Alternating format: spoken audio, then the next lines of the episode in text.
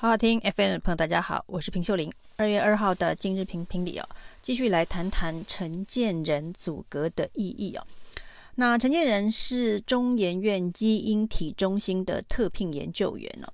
他刚刚走马上任，最大的话题居然是他是借调而不是请辞。各方从不同的角度评论这件事情哦，有人说他是贪财恋战。中研院特聘研究员每个月四十九万的月薪哦，所以一开始他是极度的不愿意到行政院，因为呢，这么一来薪水就少了很多。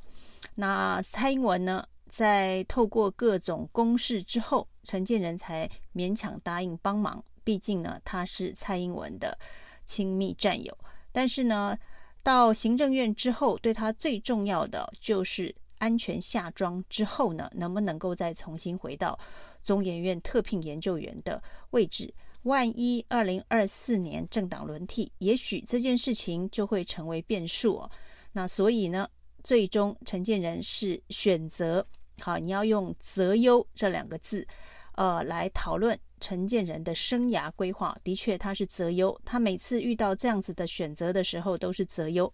包括了他离开副总统。的职务卸任的时候，因为呢，他主动空出位置，要让蔡英文可以整合赖清德。那蔡赖配就是因为陈建仁主动退出，所以才有这样子的一个整合空间呢、那当时呢，陈建仁可以选择的是卸任副总统李玉，或者是呢，到中研院担任特聘研究员哦，那两相比较之下，副总统卸任礼遇的月薪是十八万哦。那当然，他可以成立副总统的办公室，然后呢有办公事务费，另外呢他也会有这个副总统相关的礼遇。不过陈建仁当时选的就是中研院特聘研究员月薪四十九万的这个选项。那一般认为呢，这至少是在福利待遇上面的择优选择哦。所以上一次陈建仁在副总统礼遇以及特聘研究员的这个生涯规划当中，他就已经选了特聘研究员。所以在他的眼里呢，特聘研究员的这一个待遇啊，择优度是比较高的。那这一次呢，如果又要从这一个行政院院长的职务跟特聘研究员两相比较的选择，显然他还是会认为特聘研究员的这个择优度比较好，待遇比较好。那不过他如果答应要帮蔡英文这个忙，他就必须要规划四百七十五天以后，不管这个民进党有没有继续。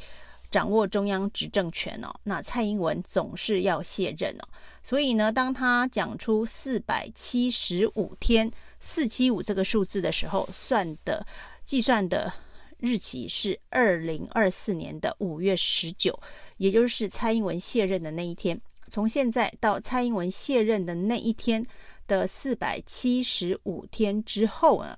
那第四百七十六天，他要能够立刻回到。中研院的方式就是现在是用借调，而不是请辞啊。那一旦是请辞，中研院必须要再重新走一趟回聘或者是要做新聘的这个程序哦。那的确是会发生一些变数哦。为了保障四百七十五天之后的第四百七十六天能够无缝接轨回到中研院哦，那陈建仁择优做了这个选择。基本上呢，这在法律上。是他的权利没有错，那可以依法行政，符合法令，他有这样子的一个择优选择。但是对于政治人物哦，尤其是拥有这么高权力的政治人物，社会总是有不同的期待，或者是人民会用比较高的标准去对他做检验呢？他到底是不是要全心投入？接下来，即便只有四百七十五天，一年多的这一个目前看起来是最重要的政治的职务，那是不是有这样子的一个决心，会全力投入？跟他呢，是不是放弃四百七十五天之后的退路，应该是有一些关系哦。那在这个标准上面，人民的确会对这样子一个职务有比较高的期待哦。所以呢，前民进党立委林浊水也说，现在呢，陈建仁把行政院院长这个职位啊做得很小，因为呢，行政院院长、五院院长啊，呃，在台湾在中华民国的政治体制里头，绝对是一个领导型的政治领袖，你必须有某种程度的领导团队运转的能力啊。那才适合坐在那一个位置哦。那不过却被陈建仁讲的好像是一个普通公务员的职务借调。那所以呢，行政院院长这个掌握全国呃最高的权力机关，到底只是一个政治领袖，还是一个普通公务员的定义啊？可能在陈建仁这一次从中研院借调担任阁揆。必须要重新改写。或许在实务上呢，虽然是陈建仁担任阁揆行政院长，而实际上拥有权力、教牌、资源分配的人却是蔡英文直接指挥，只是一个执行长的角色。如果从这个角度去解读的话，的确呢，哦，陈建仁就是一个执行、负责执行的公务员而已哦，所以他认为借调是非常的合理哦。另外一个角度看陈建仁的组阁啊，有人认为这是蔡英文的布局。那蔡英文的布局呢，是啊、呃，利用这四百七十五天，虽然陈建仁争议很大，包括了高端，包括了论文抄录的疏失，还有借调相关的争议啊，从一开始组阁就不断的呃有炮火轰向。陈建仁、郑文灿内阁，那这个作用呢，跟苏贞昌担任阁揆的时候呢，也颇为相似啊。苏贞昌扮演黑脸，在立法院里头对枪立委，让所有的仇恨值、所有的炮火啊、都烧在他的身上啊。那相对上，在总统府里头的蔡英文，安全度就很高。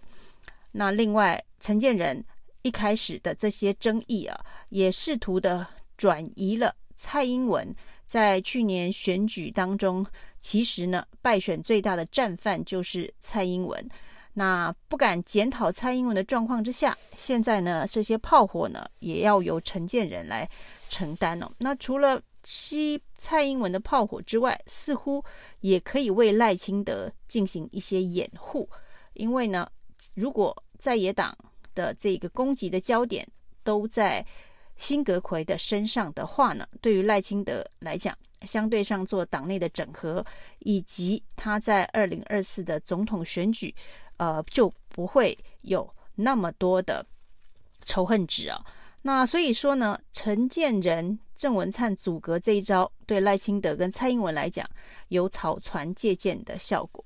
陈建仁身上呢，其实其实背负了蛮多的这个三国的故事啊，除了这个草船借箭。帮蔡英文、赖清德挡炮火、挡这一个呃万箭齐发之外啊，另外呢，中研院居然用六出祁山来形容陈建仁的借调，那说陈建仁六度从中研院外借到民进党政府哦，这是诸葛亮六出祁山拼老命啊。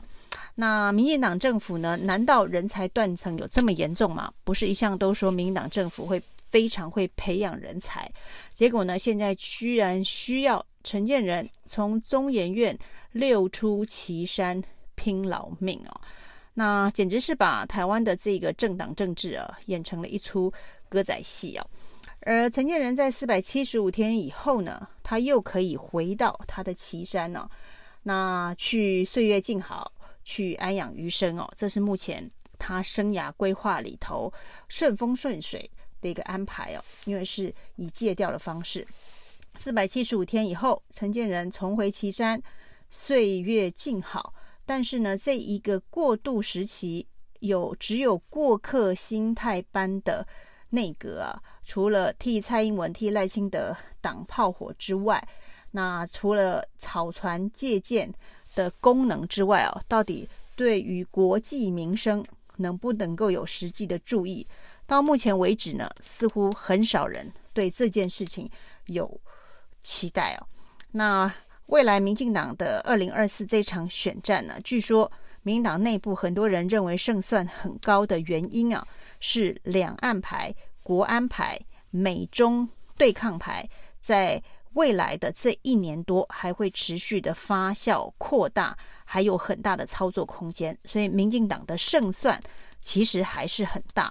那这一次的内阁改组当中哦，国安三长啊，这个外交、国防、陆委会通通都留任了。国安会的秘书长顾立雄也在位子上啊。那这是二零二四选战的特种部队哦，所以看得出来，民进党在二零二四的这一场仗哦，要以国安牌来对抗呢这个在野党啊，不管是蓝白整合，或是呃蓝白个别推人。的这一个内政牌哦，那对于这个经济议题，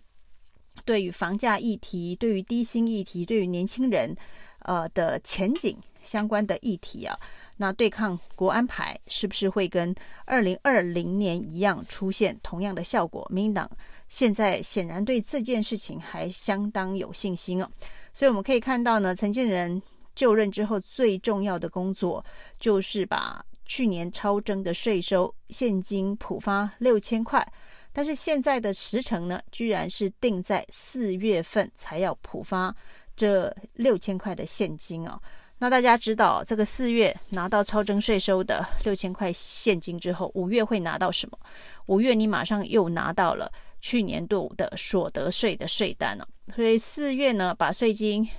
发还给大家，五月呢，税单又来叫大家缴税哦。那在五月份的税单，恐怕这六千块的现金啊，留着缴税都不够。这的确是一个非常荒谬的政府的决策的循环呢、四月拿税金，五月拿税单呢、那这一个过渡过客性质。以这一个党炮火、草船借箭部队为主调的执政团队哦，相对于呃林右昌所说的这些殷殷期盼的中小企业、底层人民，希望接下来的团队能够接地气、听民意，能够照顾人民需求的这样子的一个殷殷期盼哦，恐怕也只能眼巴巴的等到二零二四的选举。结束之后呢，才有可能期待，呃，执政团队哦。那当时到时候的执政团队，不管是民进党的接班团队，或者是政党轮替掉的国民党团队哦，可能要等到选举结束，人民才有可能，呃，得到一个重新重视民意的执政团队哦。以上是今天的评评理，谢谢收听。